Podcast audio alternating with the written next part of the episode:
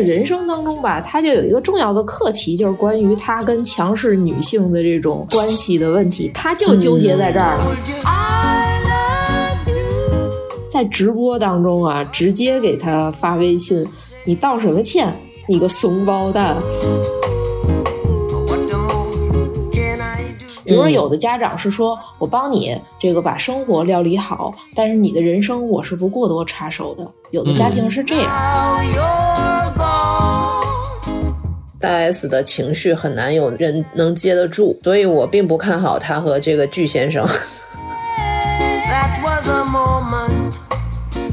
两年之后，小飞总有新情况，我们就亮出我们这期节目。对，亮起的直接这个发给张兰女士啊，让她请我们对，请我们吃一顿麻六记。嗯，对，给我们寄一箱酸辣粉也可以。对对，嗯。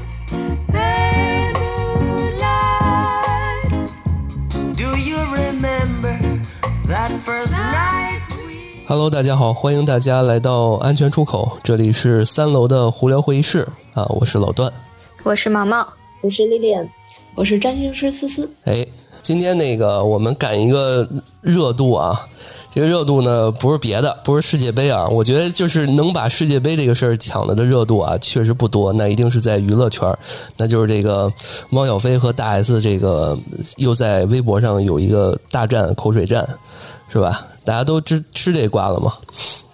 这很难不吃啊！我们都被封在家里了。对呀，对。然后这个微博呀、朋友圈啊，我感觉这两位就是发了删，删了发的啊。但是也嗑着瓜子儿看微博，对，但是也被热心的网友记录下来了，甚至有一些平台还有一些时间线。那我为此特意关注了汪小菲，买买粉了吗？买他们家的粉了吗？哎，想去堂食支持一下。对，想去吃麻六记。之前我吃过的，然后觉得还味道还可以，还挺不错的。但是我看有网友说，如果我花钱支持了汪小菲，最后还是那个钱到了光头那里，给他付了电费。对，就有好久好好多梗啊，然后。对，然后这期节目我们这样，首先呢，先由我就是给我们的听众还有我们的主播，然后大概梳理一下从就是这件事情的一个这个始末啊，然后接下来，然后我们由思思来分享一下，就是呃这几位既然有思思在场啊，那肯定是逃不开这个星座这个事儿，那然后这么几位当事人他们的一些星座还有他们的一些特点，让我们再分析分析，然后各个主播再分享一下自己的一些感受。这期节目我们大概是这么安排啊，而且我还会对这个这个事件从汪小菲的运势上来说哈，对这个事件去做一些一些推测。哎，对，这里面插一广告，因为我还看到那个思思的那个那个小破站哈，更新了一个一条视频，里面其实大概多少是预测了一些汪小菲的一些呃后后续的一些运势啊。待会儿我觉得思思可以在音频的我们播客的形式哈，可以给大家再分享分享。嗯嗯。然后这里提前说一句，因为现在北京疫情稍微有一点点严重，我们都是居家，所以今天我们是远程录制。那可能会有一些收音的问题啊，或者说一些音量忽大忽小的问题，或者说有一些噪音，也希望我们的听众朋友们能够见谅。呃，希望能够好起来，我们能够尽快的见面录制。哎，对，就是我们共同的祈祷吧。嗯，行。行，那我先来梳理一下这个时间线啊。我觉得现在好的一点就是我们吃瓜都有这个脉络了啊。首先呢，十一月二十一号，汪小菲晒汇款记录，回应被大 S 起诉，然后说我不想再给这个家付电费了。这个大家都看到那个账单哈，特别明细，就是 Excel 表。对，以 有钱人的这个咱不懂啊。然后紧接着啊，我就是我就不说时间了啊，就是。都是当天发生的，还是这个二十一号，大 S 妈妈回应汪小菲发文，被张兰骂了半个小时，就是他妈妈啊。然后张兰直播威胁大 S：“ 你再逼我，我就爆料，让你粉身碎骨。”然后汪小菲发文说：“小 S，你就踩着你姐的人血馒头上位啊！”然后汪小菲又发文说：“污蔑我不给孩子抚养费，触碰我底线。”然后大 S 又说说愿停止纷争，好聚好散。然后汪小菲又发文说为了孩子就没怕过谁。然后汪小菲回应大 S 说要不是你告我，我都把你忘了啊。然后汪小菲又说说两人矛盾啊，有这个离婚的矛盾，说大 S 不愿住北京。然后大 S 经纪人回应汪小菲，呃，指使他出轨。然后这个又到了昨天了啊！昨天这个又新的一些消息是张兰发文回应大 S 的声明，做人不可以这样。然后网传汪小菲不前往，不会前往台湾省了。就是这个最近不是说这床垫的事儿嘛？这个这两天床垫的事儿，说他到底会不会去台湾啊？呃，这个昨天的下午说不会前往台湾。然后昨天下午张兰骂。S 的妈妈啊，这个徐妈妈是吧？这个语音曝光，小梅她对小梅啊，言辞激烈，怒吼前亲家啊。这个回头我可以把这个文章贴贴到那个我们那个时间线啊，大家可以有助于去看。然后今天啊，今天了啊，这个大 S 叫搬家公司还床垫现场画面曝光。然后今天下午，汪小菲发文道歉又秒删，说别再互相伤害了。然后。你看，说这么多，大 S 又正式的，就是在今天的下午，今天我们录音是哪天？是今天是周三啊，今周三下午，大 S 发文回击汪小菲，说没吸毒，没拿四千多万，懒得出轨啊。他发了一篇文章。刚刚我说这些是从汪小菲不给这个被大 S 起诉不给抚养费。到现在为止，所有的这个状态有这么几个人啊，大 S、小 S，然后这个双方的妈妈，还有这个呃汪小菲哈，这么几位啊，大家什么感觉？说说吧。我刚刚还看了一下微博，就是又有最新的进展，就是说那个 S Hotel。他们要处理一下那个床垫，然后 直播床垫儿。对，汪小菲不是说那个给压烧了吗？嗯，然后那个呃，因为因为那个这个床垫的品牌，他们自己还发了一个视频，说他们这个是阻燃的，不能烧。嗯今天晚上就是直播处理那个床垫然后现场给毁了，给给拉开了，我看还漏了里边的弹簧。然后有这个台媒，就是说有一些熟悉这个品牌的专家指出，这个床垫不是他买的那个床垫，是个假的。啊，是或者不是假的，是一个便宜点的。然后现在台媒对都说他不舍得还那个真的，毕竟好像是定制版要两百多万，确实是超乎了我的想象啊，对有钱人的想象。不是丽丽，你说去 SKP 体验一下，SKP 真有这个吗？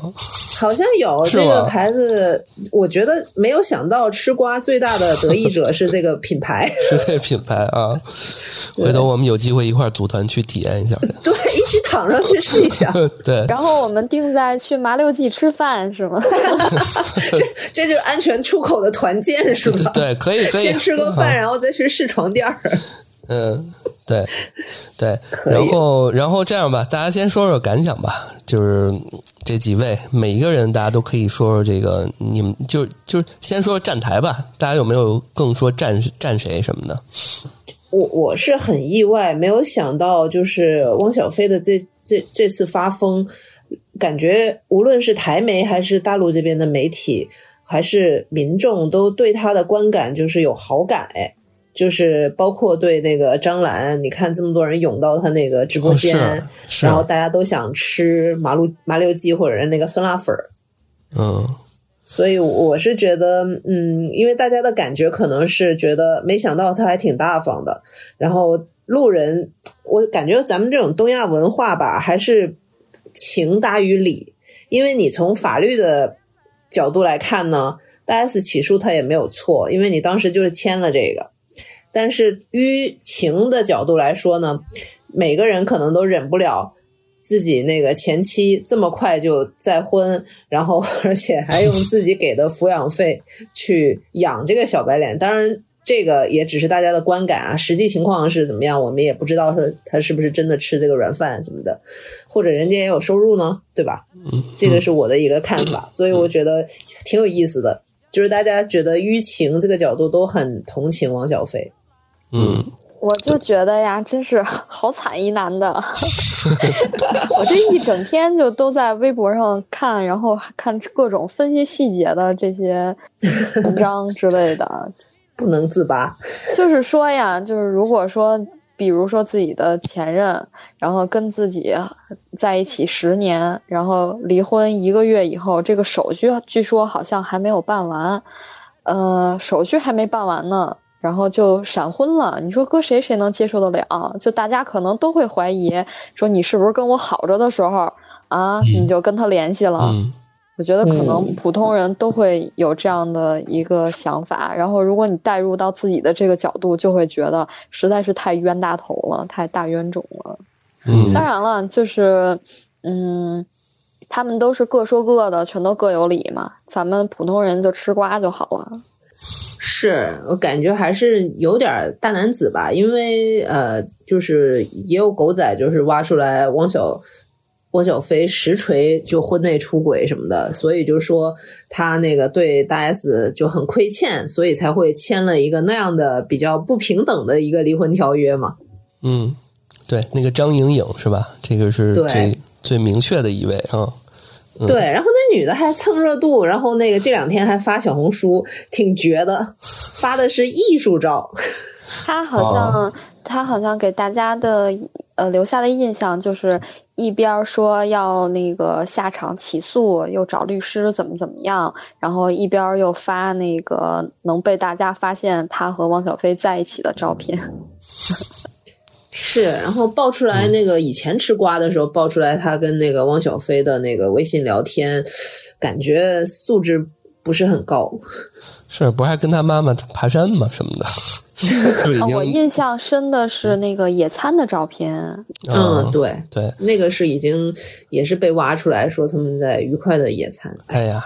就冲张兰的这种性格特点，我觉得她应该也是比较喜欢那种能跟她说点好话的。我估计这个女生应该很很会说好话，哄着她就开心了。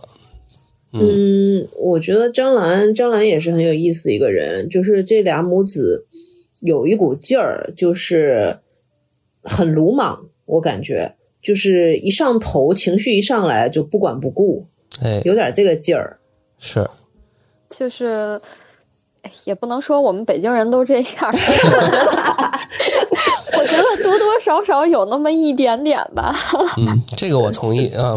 哎，说到他们这个母子关系啊，这个我在这儿可以聊一些东西啊，因为这个我在分析王小飞的盘的时候啊，包括在看一下这个张兰还有大 S 盘，其实挺有意思的。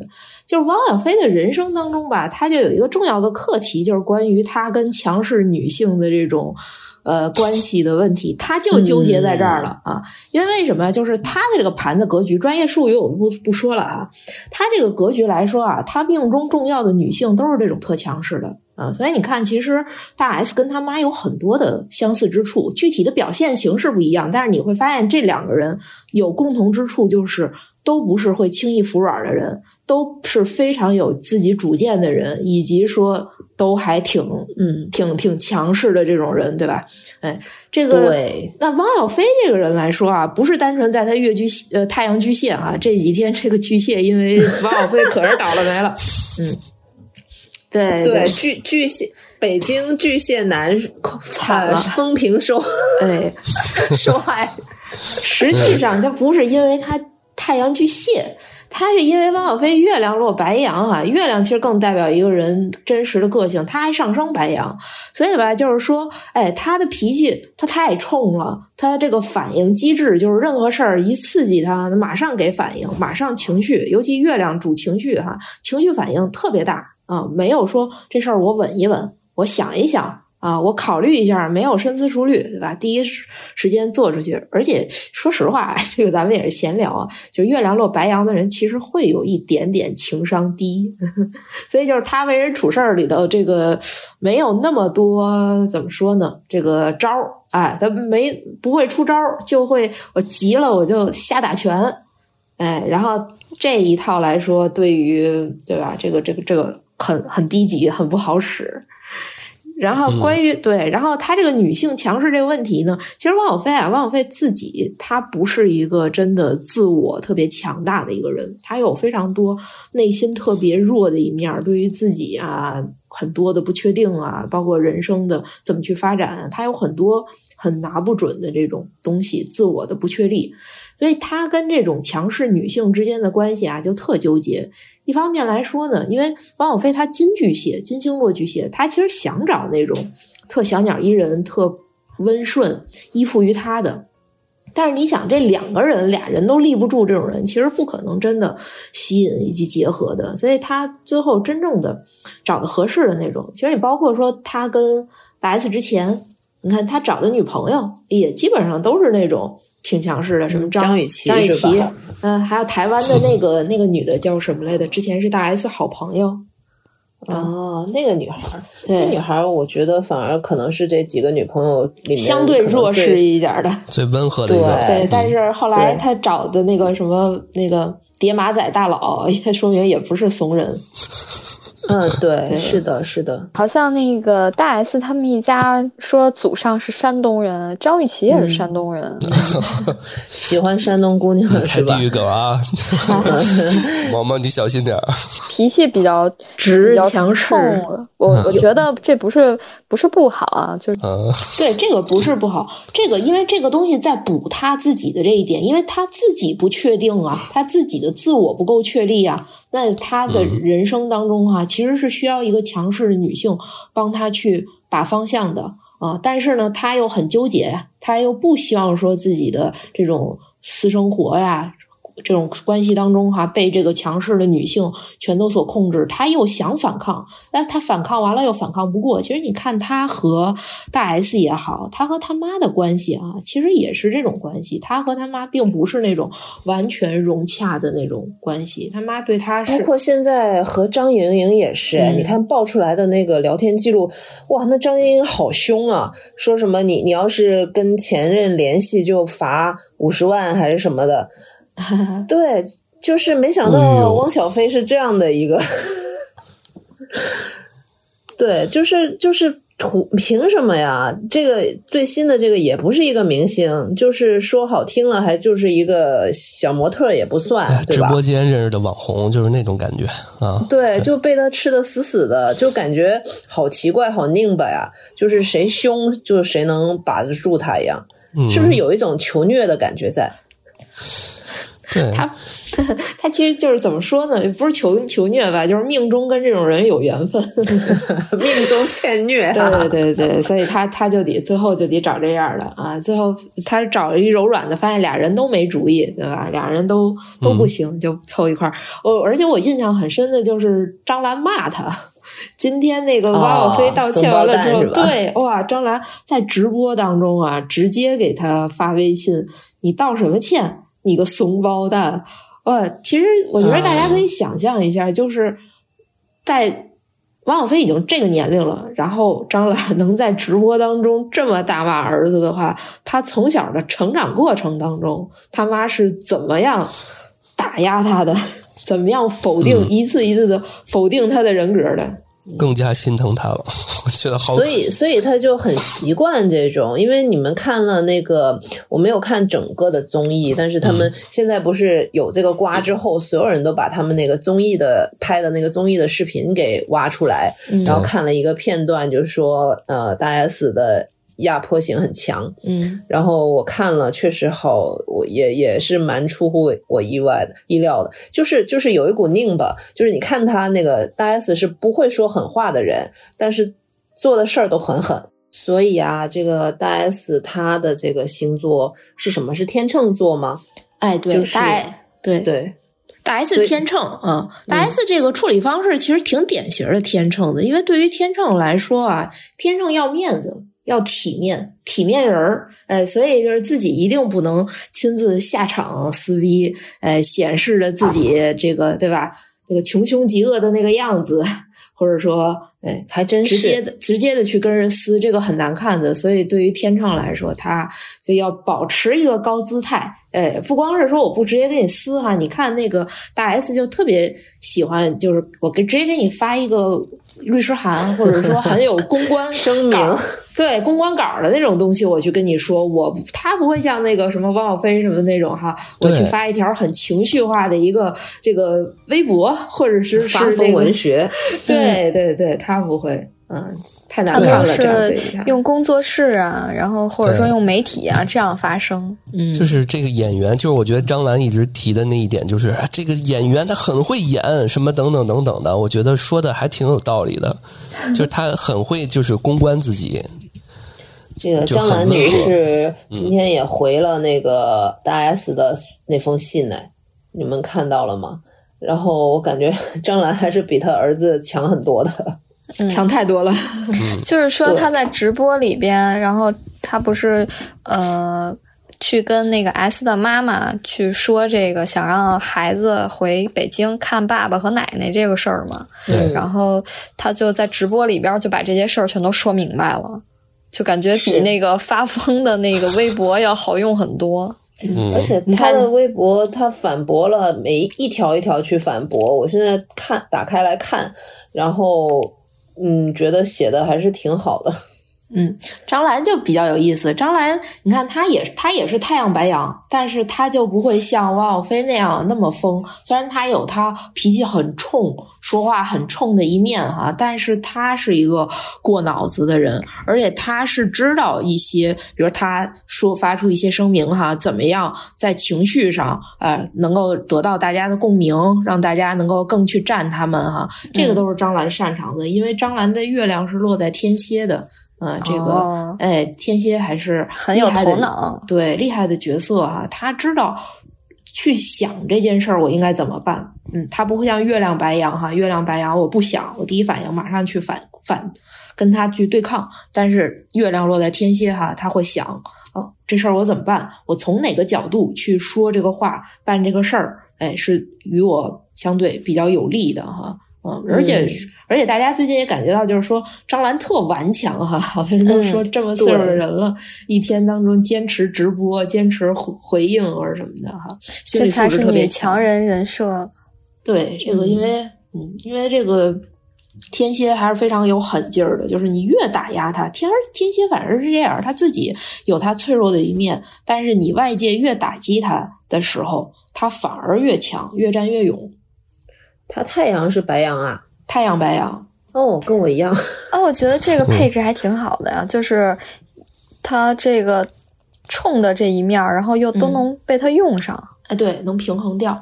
对，我之前看文章说，这个叫九条命的女人，就是白手起家，然后乔江南这么不行了，她还能到现在就是要从头再来。对啊，我觉得这真是太了不起了，嗯。是的，有一个，反正网友就是，我觉得最近也是比较无聊哈，那个娱乐圈没什么大新闻，然后所以就因为逮着这事儿就做了好多梗，然后有一个就做梗图，过做了很多，就是那个床垫上，然后上面就做了那个大 S 一家加那个呃韩国那位男士，然后是汪小菲抬着，然后下面评论说应该是张兰抬着吧。独自负担了太多，我觉得确实是他靠他撑起了这个家，嗯，了不起，是的，嗯。但这事儿吧，就是特别悖论的一个问题，就是说，呃，张兰如果要是他在汪小菲小的时候哈，他不去这么拖着汪小菲，反而让很多问题让汪小菲自己去面对、自己去处理哈。其实汪小菲倒能够比今天会更。强一些啊，一个破碎的小飞。嗯，哎，我想问一下大家，就是你像汪小菲这样的人，如果他不是现在这样类这种性格的汪小菲，那张兰会不会跟现在不一样？或者是说，他儿子无论是什么样，是不是张兰都会这样？不，你应该反过来说，应该是如果张兰不是这样的话，汪小菲是一个一个不一样的王小飞。对，因为你不可能说，呃，你要想一想。你自己的那个成长经历嘛，就是父母的话，他们看到你从出生到现在这个样子，但是你认识他们的时候，他们已经成年，已经年纪很大了，他们比较难改变，所以是父母塑造了你，不是反过来。那我觉得就是，那那我是不是可以理解为，就是像汪小菲这种，他是受他母亲的影响就是巨大，这个人。家庭影响大吧？嗯，应该是这样，因为呃，汪小菲不是还写了一本自传嘛，叫《生于一九八一》。然后他其实从小就是跟着，好像是他爸妈离婚了吧，然后张兰就出国了，然后出国其实有一点就是跟那个。有一点像，就是那个童年的经历，就是有点居无定所的那种感觉。就是虽然他们移民去了什么加拿大，但是呃，汪小菲还在什么法国读过书，也是很小的年纪。然后你想，那又又是讲法语的，其实对于小孩子来说是一个挺难的，就是你要重新再适应这个环境，重新再适应这个过程。然后母亲又这么强势。所以对于他来说，确实是一个嗯，我我刚才觉得思思就是总结的还挺有道理的，就是就是人其实不是出于星座的话，还是出于这个本能，还是会去下意识的找那个跟自己的父母比较像的人。嗯，对，这个其实我问这问题还是想说什么？想问什么呀？就是说，呃，之前一直大家，尤其是自己女朋友，就是女朋友都不喜欢自己的老公也好，男朋友也好，就是总是被自己妈妈就是影响很多，就是妈宝妈宝那种。然后汪小菲也经常被冠以这种什么北京爷们儿、什么妈宝什么这种类型的。所以我就在想，如就是像汪小菲这种，他到底怎么做？怎么着？哎，我感觉北京爷们儿跟妈宝男这两个本来就是很矛盾的一个组合，哎，是吗？是吗？对，没有，很少觉得其实不矛盾。我觉得北京其实还有很多挺多妈宝男，是吗？是这样的，是是这样的，是这样的。北京北京有一个背景是说，你想北京的男孩儿他们。不涉及到说离离开家乡去发展这些，他们吃住在家里，而且北京的父母大部分对于家里的孩子很宠，所以基本上就是说，你白天去上班回来之后，然后家里给你做好了各种饭，然后洗衣服什么这些都帮你照顾好，然后甚至说对吧，其他的花销都不用，所以你除了上班挣一工资，你也不需要承担生活太多的负担，所以确实有些北京男孩在这个婚后。后都依然保持着，这是我我每周得回家吃饭，每周得 让家里人照顾。那我们也是妈宝女。这个我这个我自曝一下啊，就是出大学之后，但不是大学之前，我那衣服什么的还是确实是妈妈给洗的。就是就是大学之前啊，比如上高中，你像很多城其他城市的人，人家可能很小就自己洗洗东西了，就至少自己的那些贴身的什么的，还是还是。这在城里很常见吧，独生子女可特别是。我跟你说，就是我一哥们儿，他已经结婚了，他到周末的时候，他妈去他家给他洗衣服去。哎，有有，我也听说过，我还听说过，就这种，我还听说过那个夫妻俩人跟着父母一块儿住，原因就是因为父母照顾他们，照顾到什么程度，就是他们俩起床是不叠被子的，直接去上班。对啊，所以 我感觉我都中了，所以所以我觉得我也挺妈宝的。所以我觉得拉回来一点就是说，你像王小飞，他其实像他的那个经历啊，他的能力啊，我觉得经商啊什么的各方面也是比较优秀的一个企业家了。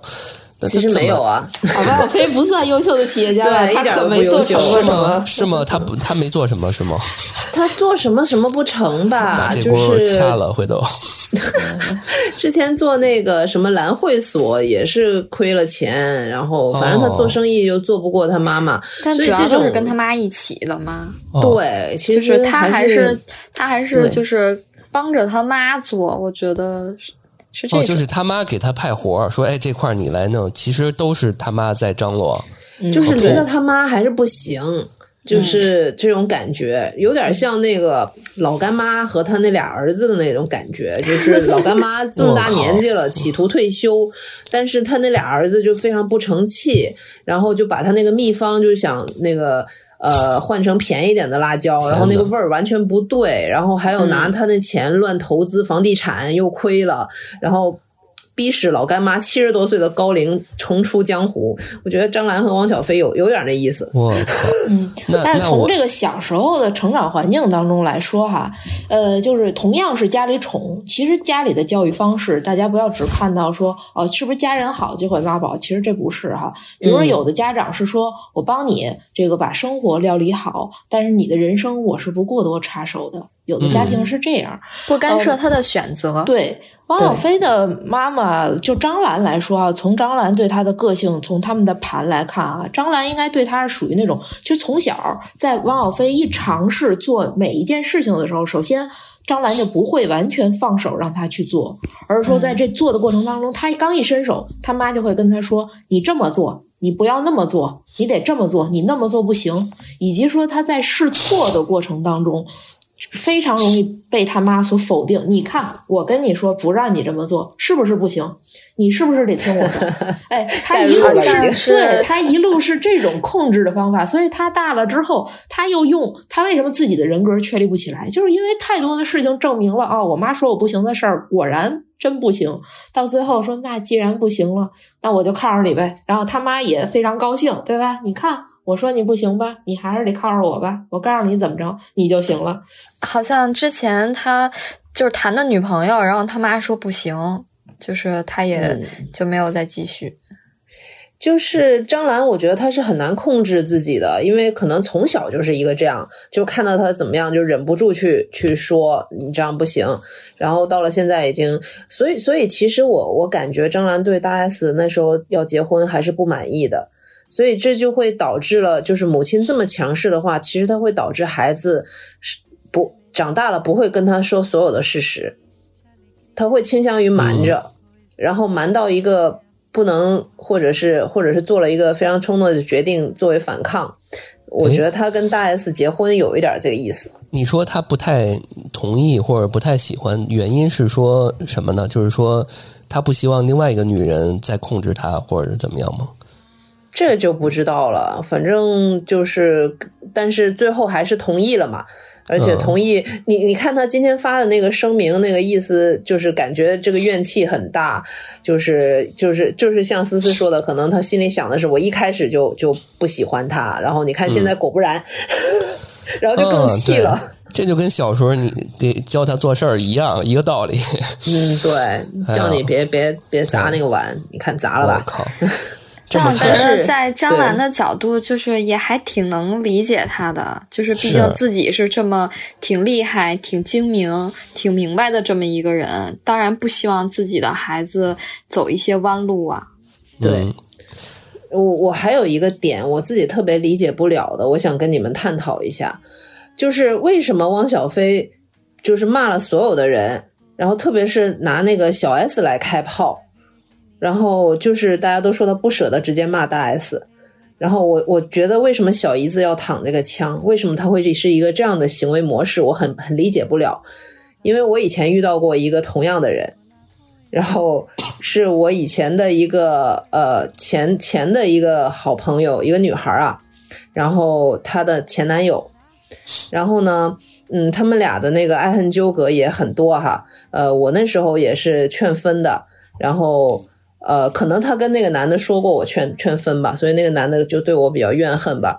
然后有一次呢，那女的应该是后来我才知道她应该是劈腿了。劈腿了之后呢，嗯，那男的一天找不到她，然后问我，我说我也不知道他在哪儿。然后后来那男的发现他去别的城市找另外一个男的去了，然后那个男的跑来威胁我，你知道吗？啊？对，就是说你你等着，然后那个我我我知道你家在哪儿啊，怎么怎么样？我心想你有病吧，大哥。然后莫不说我都不知道他去了哪儿，我也真不知道他去了哪儿。二就是退一万步来说，我就算知道了不告诉你又怎样？我有权不告诉你的吧？然后我我我就觉得，就是汪小菲这个瓜一出来的时候，他就。疯狂的在那里骂那个小 S，还有骂小 S 的老公，然后我就想起这个人，我就觉得为什么会有这种人？但但我我网上看了一些关于小 S 和他们这一家子的一些八卦，或者是所谓的阴谋论，可能他们内部之间会有一些事儿啊，就是嗯，小 S 在里面犯个坏啊，或者说个什么东西啊，我觉得这里面可能很复杂。但是，但是人是会这样的吗？就是我，我理解不了这种，我因为我觉得这个婚姻或者是什么都是你你和他之间的问题，就是为什么要把这个问题想转移，或者是企图去怪到别人身上？但是别人如果插手了呢？怎么样叫插手嘛？就，就是其实比如说他这个他，你像张兰里面就也说说他也坏，他老什么什么老说小 S 怎么怎么着，他有我我家里面有这样，就是我身边我就是我家里面有这样的人。啊，就是小 S 是这样的，她自己不是和她老公就老是不离婚吗？就是不管被大家都揪出来多少，就是感觉不得不离婚的这种事儿，比如家暴啊，或者说呃谁劈腿啊，什么玩妹妹啊之类的这 种，他自己不离婚，然后都说他去劝大 S 离婚，然后还有一些呃更多的梗儿啊，我们在那个微博上大家全都能自己能能看得到，就是说小 S 对大 S 做了一系列的什么，但在我理解，我就觉得。汪小菲可能还是爱大 S 的，就之前这个十年，就是你的文字还爱他，就是这种，他可能他可能在蒙蔽他自己，就是总觉得是别的人害的大 S，然后这样这样，然后害得他变坏了。如果没有你们这些，就是我们俩本来还挺好的，他也挺好的，他不会这样。就我觉得他还是有一种那个，这个我我觉得有点有点巨蟹座。有点，就他还对大 S 还有那么一点点的希望，就感觉是这样的，有点受害。因为如我我觉得，如果是真的是白羊座的话，他不会回头的。感觉他这个不舍得骂的话，不舍舍得直接撕大 S 的话，可能还是呃心里面就像毛毛说的，有一一点那么念想，只敢把炮火就是弄到其他人。但其实你你看。她们俩姐妹那个性格就知道了。我觉得大 S 受任何决定都不会受小 S 影响的，对，是反过来的。其实他们俩的那个成长经历的话，因为她就是一个心理不平衡，就觉得，哎，为什么你妹的老公这么玩儿，他他都能忍，为什么你是他姐姐？然后我也没怎么着，我还养你们一家，然后那个出个轨怎么了？我觉得他有点心理不平衡。嗯。有这种可能，嗯，对，思思呢？思思怎么看？嗯，我我我一个是会有一些阴谋论的想法，觉得说这个各种原因啊，有可能有一些原因导致的。然后另一个来说吧，其实因为一般大家有一个感觉，就是感觉好像那个大 S 比小 S 要更坚强一些。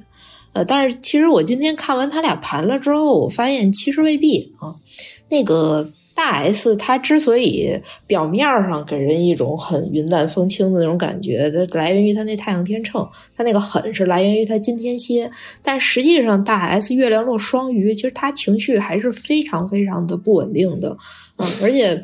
呃，对，而且你看那个有就是有说他服药的一些问题啊，情绪方面的一些问题啊，不是说嗑药啊，是说他服用的那个药，比如说像那个斯诺斯哈什么的，这个都是呃像一些抑郁啊、癫痫呀、双向哈这个这些原因导致的失眠会开的处方药。所以还是能够证实说，这个大 S 的情绪状态其实是没有那么好的，但是她能够对外稳得住哈。那家里头情绪怎么去波动，对吧？还是波动的还是挺厉害的。而且说她发火的方式不是那种破口大骂啊，这个在那个他们就是大小 S，包括什么阿雅、范晓萱他们有一个综艺。啊，就是在那个综艺的时候，就是他们在一块儿聊天、一块儿玩的时候，其实大 S 挺容易翻脸的。就是突然某个话、某个事儿，他大家能感觉到，哎，他这会儿情绪不对了，他翻脸了。只不过他翻脸的方式，对吧？就是你感觉，哎，好像人家脸色也没有怎样，但是你就知道气氛不对了啊。所以我觉得。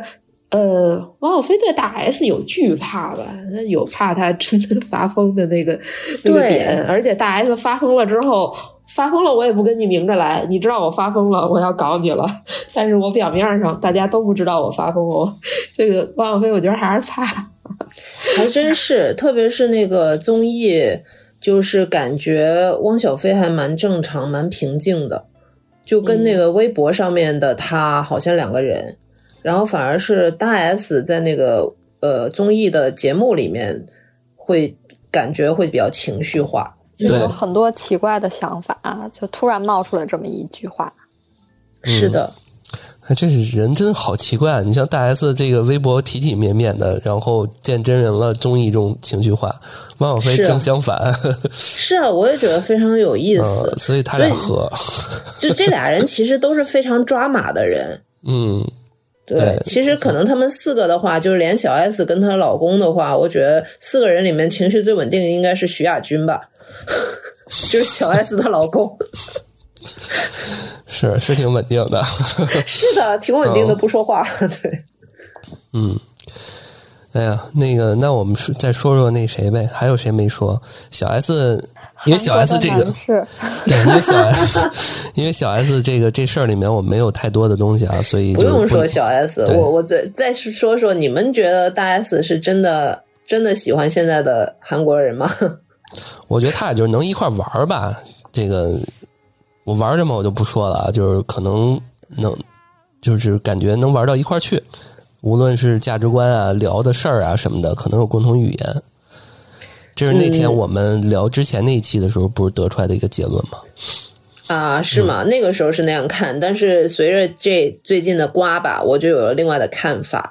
我自己是觉得，嗯，就是大 S 的情绪很难有人能接得住。哎，我也是这样觉得。对，然后所以我并不看好他和这个巨先生。当然，当然，现在两个人年纪都挺大了，能不能折腾得动，再再折腾第三回又是另外一回事儿了。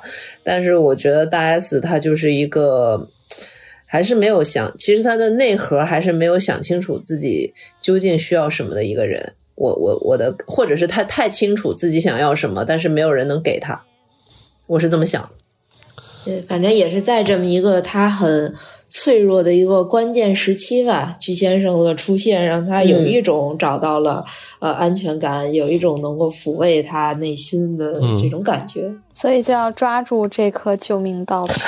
对，就是这个。他呃，张兰在回复那个大 S 的信里面，他引用了大 S 经纪人的一句话，他说：“如果这个人是你的浮木。”浮载、浮载、浮沉，在婚姻关系里快要溺死的人，还不敢紧紧抓住。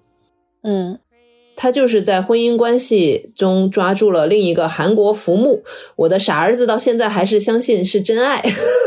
这是这是张兰女士写的文章啊。我觉得她其实文笔不错啊，对她写的非常好。她那个一条一条反驳，对，嗯，我觉得有点道理。看了很多分析，就还都怀疑他们两个在一起，就是大 S 和汪小菲在一起，究竟是不是真爱？那我觉得外人其实很难说，就是爱情这种事儿，只有当事人两个人自己知道。我觉得是爱的呀，就是冒着生命危险怀孕三次，生了两个孩子。当然，呃，你也不不能说他除了爱以外没有一些其他的目的。就是我觉得这些都是完全有可能并行，然后全都有的。嗯，对，人是很复杂的，但是我我觉得他们俩那十年那十几年，嗯，其实。不应该就是因为后面的这些事情，确实这么一个不体面的形式收场，还是挺可惜的。当然，你想这个，呃，他们婚姻存续期间，然后这个汪小菲都是从北京飞台北，啊，就不说他在台北有多少生意，然后他也都是这么着去看他的老婆和孩子的。嗯，就这点的话，我其实觉得这个男的也。就是比较同情吧，就同情在这儿。是是，大众都是也也都是同意你的看法。确实，他们就是张兰和汪小菲赢得了这个路人的好感，就是 感觉上上次这个两岸的这么和谐的这个还是还是什么时候呢？对，还是上次。哎，确实，咱们这个就是我一开始说的这个于情于理的问题嘛，呃。其实这个亚洲文化，你还是一个，特别是这个东方文化，你还是一个以情，就是情大于理的一个，对。哎，但是啊，我建议大家还是那个理性吃瓜，不要带入各更太多的这个个人感情当中啊，因为。王小飞这个人的盘啊，还是体现出来这个人其实是爱说谎的这么个人。所以呢，对大家也不要光觉着说，哎，这个人好像很冲、很直白，是不是真性情，说的都是实话，有一说一的这么一个人啊？这个可不是哈，他还是很，哎，还是有一些说谎的问题的。所以对于他爆料的一些事情的。真实性，我觉得这个都还是有待有待验证吧。包括说那个，我看到有一些帖子就有说说那个大小 S 家他们两个人说都非常严重的，有可能是涉哈。啊，但是我就觉得说，我不太相信，嗯，然后因为以汪小菲对，因为以汪小菲的个性来说，他们长期这么生活在一起，如果真的说他手里一定会有很硬的证据，啊，是一这个问题一下就把对方扳倒了，所以他不可能说一直忍着这个事儿，他不去说的，所以既然他没说，他手里至少他没有证据。对我也是觉得，因为现在。所谓的证据其实都是，呃，他用嘴说的。但是那个狗仔队拍他和那个张颖颖的那些证据都非常实锤的，有照片、有视频什么的。那思思，你的意思是说张兰女士说谎？啊，不是，不是。张兰，我是说汪小菲，汪小菲说的一些话不是说谎。张兰比他会更聪明一些，张兰非常知道叫避重就轻。啊，就是说什么东西，我稍微在合理的、呃现实、实真实的基础之上，我去把它做一些夸大啊。什么事情它可能不利于我，我就回避这个事儿，我不去提它。张兰是避重就轻，汪小菲是有些话就是是假话了，乱说。对，而且按照一般的这个就是孩子的爸妈这种身份考虑的话，如果。真的是这么不不健康的环境，那肯定不会在微博上这么说的，肯定马上就坐飞机飞去台北，然后我觉得不管怎么样，然后也全都要把孩子从身边呃带走吧，就是给孩子一个比较良好的这么一个成长环境。你说到这个，就是更印证了刚才思思说的汪小菲的，就是实说实话的这个程度。因为后来就是因为孩子这个抚养权，大 S 就出来就是打他脸了嘛。大 S 就是说，当时商量离婚的时候，大 S 是提出说把这个孩子的抚养权给汪小菲，然后探视权给他，就是他探视，然后孩子跟汪小菲，但是汪小菲拒绝了。就他说，孩子还是得跟着妈的。嗯，那汪小菲说：“你给我什么？给我对对对，我说你们都看到再给我三年时间，是就挺有意思的。给他三年时间干嘛呢？这点儿 这事儿，奶奶怎么没从中 说一说？我觉得奶奶都不一定知道。当时怎么没听妈的呀？哎呦，这妈也够辛苦的，能管一个事儿也管不了所有事儿。哎，是呀，嗯。也是，所以还还是挺 挺挺有意思的这事儿。所以说，我们就吃瓜呗。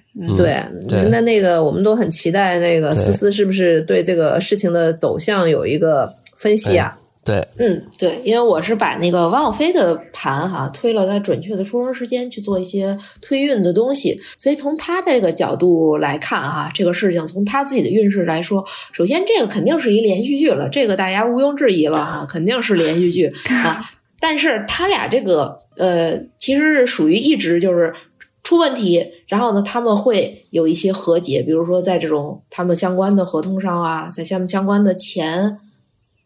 嗯，钱的这些问题上哈，再去和解，然后未来再爆出新的问题再去和解，就是他们呃不会真的彻底的撕破脸，以这种非常难看的方式哈去公之于众的彻底的这个打起来，或者说对付公堂哈，不会这么严重啊。所以还是说这个事儿是有缓儿，哎，每个阶段性的缓一下，然后再爆发新的问题，这个是王小飞运势当中第一个去出现的。然后第二点来说呢，就是呃，王小飞其实后面几年他事业该该有点起色了，终于有点起色了，所以这个是哎，所以这个事儿帮他能挣点脸哈。而且包括收获大众的一些对他逐步的一些认可，是吧？哎，对，这个这是一个好事儿，搞不好有床垫代言了。那我估计，那我估计，汪小菲说再等两三年，嗯，这事儿也没说谎，他估计也找詹女士看了。哈哈，这我就成了，等等两三年是吧？对吧？没错吧？接上了差不多，差不多这时间，对吧？其实其实找到我，对，其实是找到我，对，奶奶能看孙子了啊！哎，等等两三年，他跟张雨绮复合了。这我也挺八卦的，就想问问他后边还有没有新的感情？哎，这个事儿就说起来了。呃，他明年啊，明年明年应该有新的。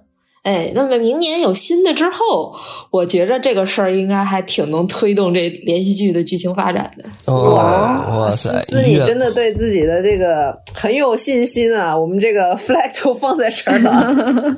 对对，我看我不插个题外话，我们有好多听众说说这个，就是有些人他不信星不信星座，他就总觉得我们在这个从逆推啊，发生了你怎么说怎么对。今天啊，我们这个思思放大招了 啊！嗯，咱们拭目以待。flag 在这儿啊，拭目以待啊！是的，到时候两年之后，真的这个小飞总有新情况，我们就亮出我们这期节目。对，亮起的直接这个发给张兰女士啊，让她请我们对，请我们吃一顿麻六记。嗯，对，给我们寄一箱酸辣粉也可以。对对，嗯。好呀，然后然后这一块我再补充一句啊，我觉得我们所有的话题只要跟占星相关，包括我们的那个呃和十二星座等等相关的啊，这些星座相关的，我们的本质还是以娱乐呃为主。对，就是大家千万不要觉得我们就是迷信啊或者什么的，就是这事儿啊，就是你你要喜欢听你就听，因为我们这个。具体的就是这个简介啊，包括标题上都带着。如果大家就完全一听到星座我就恶心，那那我觉得你就别听了 啊！你要是觉得哎挺挺好玩，跟我们一起乐呵乐呵，然后吃个瓜，然后顺便呢哎呃从占星的角度来看一看这个人的这个全方面更了解这个人，我觉得也挺有意思，那就没有问题。对吧？因为生活本来就是多角度的，嗯，所以我们讲星座，也就是提供了更多的一个视角，然后帮大家去，嗯，跟大家一起去讨论问题吧。不能说帮大家。这段砸砸了思思的招牌了。不是，我说老段，你这段应该放在前面，前面，对对 对，大家误入。你放到这儿了，反正听见的已经听完了，还不至于说恶心自己，恶心将近小一个小时。啊，没有，老段，老段放高光那里，然后直接直接说那个。只要大家觉得恶心，就别听。然后那个发现我们后台那个数据，直接从那块就开始不听了。不是，关键有些平台就说说这个人，这这电台怎么回事？没人管，我要投诉。说说这就是纯封建迷信。我说你又听了，你又真什么？我们标题都写了，你还这这不是自己找不痛快吗？没必要，对吧？大家听个节目就是为了开心，对吧？嗯，浪聊天的，我们是对，我们就是一个陪伴型的电台。对，行，那我们这期就瓜就吃到这儿啊。嗯，那喜欢我们安全出口 FM 的听众朋友们，呃，不要忘记给我们点赞，然后听到有意思的地方，也希望你能评论，我们每条都会认真看的。那也希望你能把我们的节目分享给你身边的朋友。呃，如果想和我们的听众朋友们互动呢，呃，可以关注我们的微信公众号“安全传达室”，联系小编进听众群。然后也欢迎大家在那个中间菜单栏可以找那个呃算一卦，可以找到思思啊。大家如果有占星啊，或者是一些这个星座运势的一些这个小的一些问题啊，可以咨询思思。嗯，也欢迎大家到爱发电来支持我们。哎，好。那本期节目就这样啊，感谢大家收听《安全出口》，这里是三楼的胡聊会议室啊，我是老段，我是毛毛，我是丽莲，我是占星师思思。好，我们下期再见，谢谢大家，拜拜，拜拜，拜拜。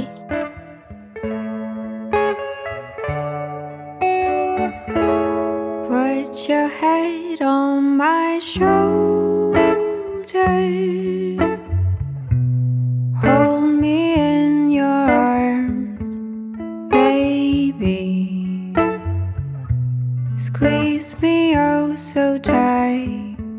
Show me that you love me too. Put your lips next to mine, dear.